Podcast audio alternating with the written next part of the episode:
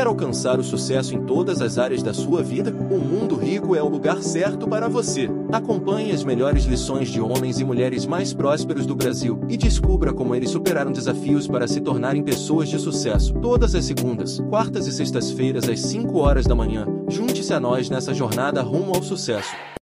Todo mundo nasce com dom todo mundo tem. A diferença é se uma educação ou um meio ambiente vai ser capaz de fazer aquilo ficar muito claro desde muito cedo. Ou se o meio ambiente, a sociedade e a educação for atrapalhar. E é tão interessante porque se você observa uma criança muito cedo, os dons estão lá. É que depois fica assim, para com essa palhaçada. Vamos supor que você tivesse paz e falasse assim, você não vai ser nada na vida, fica quieto, se comporta. Então é o que eu digo, uma educação não cria um dom, ou potencializa ou aniquila. Todo mundo nasce é interessante. com dom. Eu sou de uma geração que era assim, você vai fazer o quê? Você vai ser funcionário do Banco do Brasil, se você não quiser fazer faculdade, você vai fazer medicina direito ou engenharia. Entendeu? Porque fora disso diziam assim, Ih, vai se dar mal. Então, assim, isso era uma regra. Hoje não. Hoje a gente sabe que essa regra é burra. Porque, assim, qual é o sentido e o propósito da vida? De qualquer um de nós. O sentido é você descobrir para o que você nasceu. E o propósito é você botar isso em ação. Então, assim, você já tinha o sentido. Agora, quando você descobre o sentido, que é baseado no seu talento, e faz disso o propósito da vida, que é exercer isso, cara, é a glória da vida. Isso não quer dizer que você tenha que começar no propósito da tua vida, no sentido. Ninguém começa, né?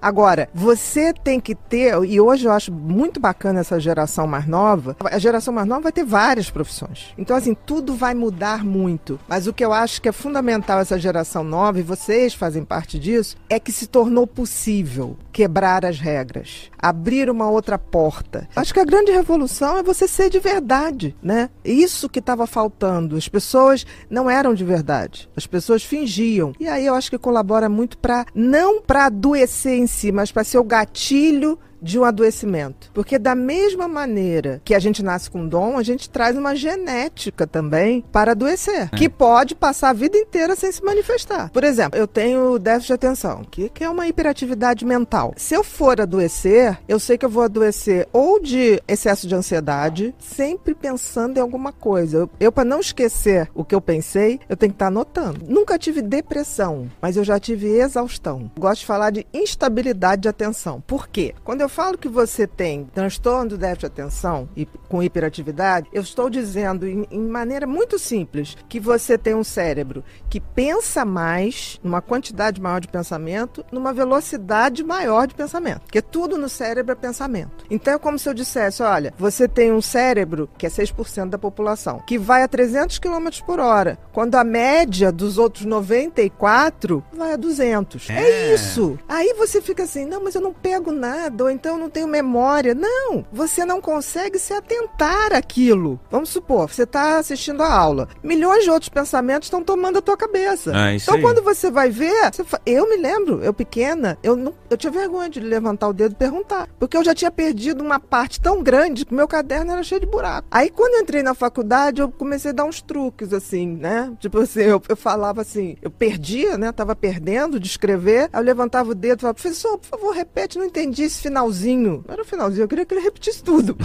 Por exemplo, um cérebro hiper, hiperativo. Nosso lobo frontal, que é aqui o que nós ganhamos do macaco, né? O macaco tem um troço curtinho, a nossa testa subiu. O lobo frontal é o grande maestro da orquestra cérebro. O que é maestro da orquestra cérebro? Tudo no cérebro é pensamento. Então é ele que dá a velocidade e a quantidade de pensamento. Então, quando você não consegue prestar atenção numa coisa, é porque teu lobo frontal não está conseguindo filtrar o excesso de pensamento e falar assim, preste atenção aqui. Não, ele fica Uhum. É como se ele viesse sem freio. É como se fosse um freio que veio com a pastilha gasta. É isso. O que que faz o lobo frontal funcionar? Uma substância chamada dopamina. Então, quem tem hiperatividade mental produz menos dopamina de nascença. Então, esse freio está sem freio. Quando você se depara com alguma coisa que te dá tesão, prazer, prazer libera dopamina. Então, na hora que você pega uma coisa que você gosta, ali, querido, você tem um hiperfoco, que é o contrário. Porque todo mundo diz assim, ai, TDAH não presta atenção em nada. Mentira. No que ele gosta, Você ele é, é capaz de ficar 8 horas, 12 horas e não ver o tempo passar. Porque é aquilo que vai te dar dopamina. O que, que dá dopamina na vida? ou isso, tesão por alguma coisa, ou sexo, ou vícios de substâncias ou de comportamento. E é tão interessante que a gente esquece que o, o cérebro é o computador central, né? Não adianta você cuidar de tudo se, se ele não tiver bacana, ele descoordena. E tem uma coisa muito interessante, porque nós não somos o nosso cérebro. Nós somos a consciência que, quando tem conhecimento, vê esse cérebro funcionar.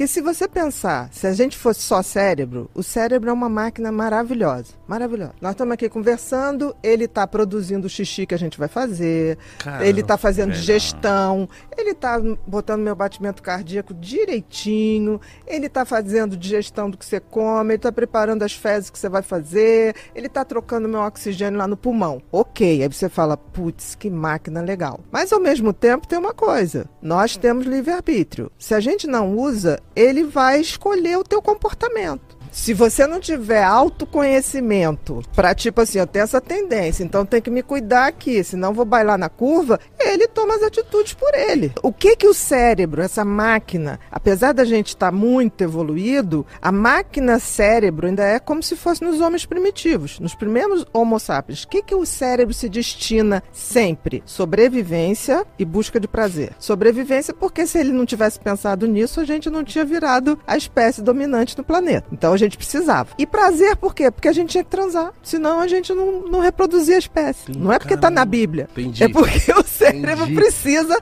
Ele é uma máquina deslumbrante, assim, deslumbrante. Ele precisa é de um mestre e tem que ser a gente. Ninguém pode ser mestre do teu cérebro. Qual é hum. a felicidade para um humorista? Ver o povo rindo. Ok. Qual é a felicidade para um perfeccionista? Executar o que ele gosta de fazer é em alto nível. Porque você está raciocinando a felicidade pelo seu funcionamento ah. mental. A gente tem que raciocinar a felicidade de cada um pelo dom de cada um e pelo exercício desse dom de cada um. Tem o Messi também. Eu acho o Messi tão interessante, mas acho ele meio autista. Exato. É que eu não sei o que é o autismo, mas eu, eu acho o Messi ele é algo que é dele. Ele, ele, joga bola porque ele é muito bom. Não, ele tem algum imã naquele pé, né? Que ele bota pra lá, bota pra cá. Só que o Cristiano Ronaldo, ele viu que, na época que ele e o Messi competiram durante 10 anos em alto nível, ele viu que, tipo assim, eu não sou tão bom quanto esse cara, mas eu vou me tornar. Exatamente isso, a diferença. E é louco. O outro é genuíno, é ali. É, o diamante veio pronto. O Cristiano Ronaldo, ele viu o seguinte: eu sou bom, mas eu não tenho excelência. E excelência é uma coisa que pode ser atingida a partir de um talento. Por exemplo, existe uma teoria e essa teoria é muito válida, que se você tem um talento e você passa a exercer esse talento até completar 10 mil horas, que isso dá mais ou menos 3 horas por dia em 10 anos mas você pode fazer isso em menos. Você chega no topo, na excelência. Por hum. exemplo, os Beatles. Os Beatles eram uma bandinha de fundo ali, de, de garagem. garagem. O que, que aconteceu? Eles assinaram um contrato com, com um empresário para levar eles para Holanda. Não, antes de estourar, antes. Levou para Holanda. Quando eles chegaram lá, estavam crentes que iam fazer show e papapá. Era para tocar naquela rua de prostituição, que começava a tocar meia-noite, 10 horas da noite e ia até 4 da manhã. Eles tocavam 5 a 6 horas por dia. E não tinha como voltar, porque eles assinaram o contrato. Quando eles voltaram para Inglaterra, aí eles já eram os Beatles. Por quê? Porque eles tocavam 5 a 6 horas por dia. Então, o que levaria 10 anos, levou quatro. Sabia isso vale para qualquer. Então isso é, isso é uma matemática é Isso exato. é uma matemática exata. Claro que, tipo assim, vamos supor que eu tivesse um donzinho de uma música. Exatamente. Se eu começasse a estudar música pelo menos três horas por dia, em 10 anos eu chegaria ao topo. Não precisa muito. Mozart. Mozart começou a estudar piano, tá, tá, tá, com nove anos para valer. Seis anos descobriram que ele tocava. Quando é que ele, ele compõe a primeira grande ópera dele? 19 anos. Então, Isso vale para qualquer coisa, tá, gente? Para esporte, para intelectualidade, qualquer coisa. Então, com foco e disciplina, eu chego onde eu quero. Com certeza. Foi o que Cristiano Ronaldo fez. Exemplo. Em se plantando, tudo dá, mas tem que plantar. A gente vive aquele é, filósofo que já faleceu, Bauman, né, o Zygmunt Bauman, dos tempos líquidos, amores líquidos, ele fala isso, né? O ser humano, ele agora tem o imediatismo de tudo, o que eu acho muito triste, porque nós estamos perdendo essa coisa de batalhar pelo que a gente quer ser, porque a gente pode, pode ser muita coisa. Por exemplo, eu tô com 56, com 76, não, com 66 eu já quero estar tá exime em mais uma coisinha. Com 76 também. Eu não posso perder isso. Isso me faz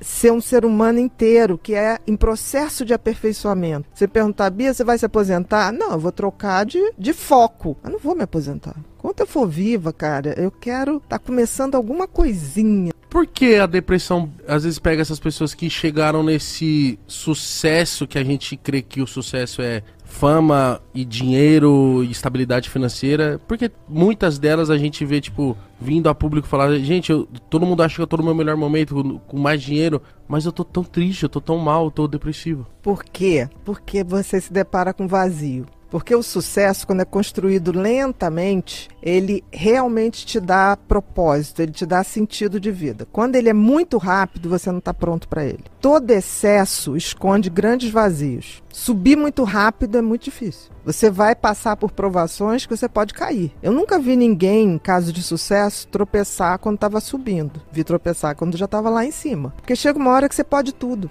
entre aspas. E aí, acabou, você tá liquidado, você não tem mais amigo. Porque o amigo é aquele que fala, você tá chato pra caramba, hein? Porra, tu tá, tá rico, tá não sei, mas tu tá chato. Cara, tem uma coisa chamada espírito, sabe? Esse não dá para comprar, não, esse tem que construir. E a gente vê isso muito acontecer. Assim, os bajuladores. Quando tiver muito bajulador perto de você, pode ter certeza que é uma opção de diabinho ali, tentando a parte perturbar. deles. Uhum. Só pra perturbar.